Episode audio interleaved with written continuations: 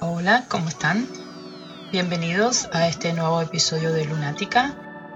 Si no me conocen, yo soy Micaela y los invito a compartir este espacio en donde vamos a hablar de tarot, de la vida y de algunas cosas más.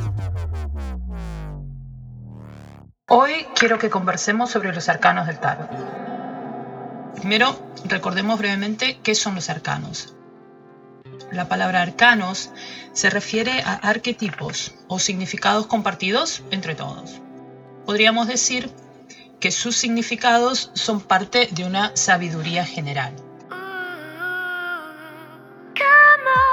Los arcanos son ideas que se comparten en todas las sociedades, sin diferencia de tiempo o de lugar. Por ejemplo, cuando hablamos de padre, de madre, de maestro, todos compartimos la misma idea, no importa dónde estemos. Esos son arcanos o arquetipos.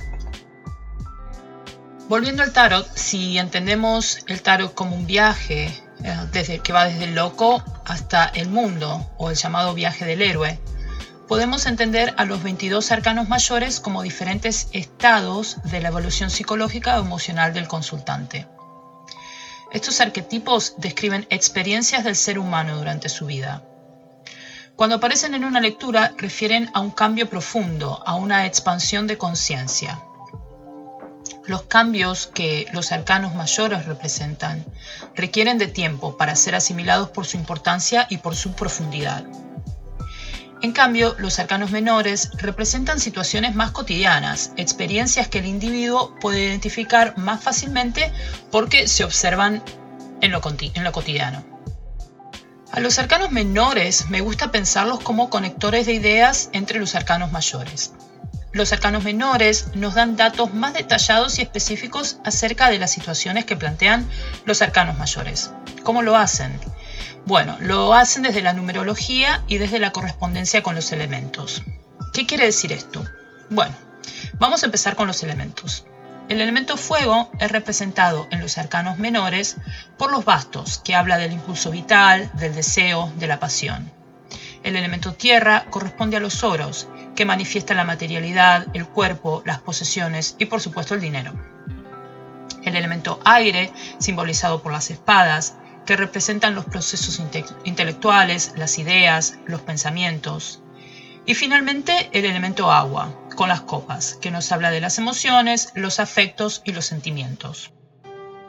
Con respecto a la numerología del tarot, para explicarlo simplemente voy a poner el ejemplo del arcano número 4, el emperador.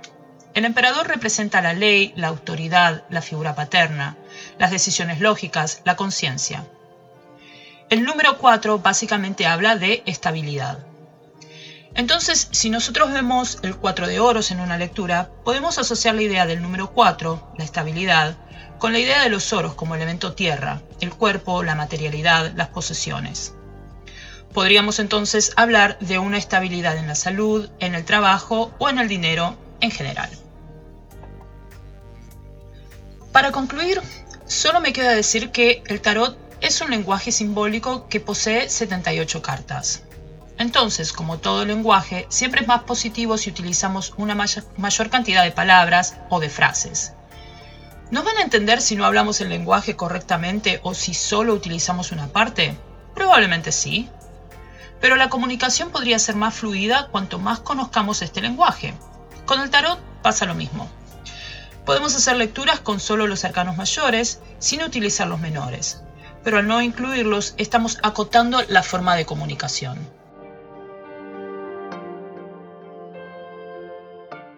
En lo personal, a mí me gusta incluir ambos en mis lecturas, tanto arcanos mayores como menores. Eh, me gustan los detalles que agregan los arcanos menores en el diálogo con el consultante. Pero como siempre digo, hay tantas formas de leer el tarot como tarotistas.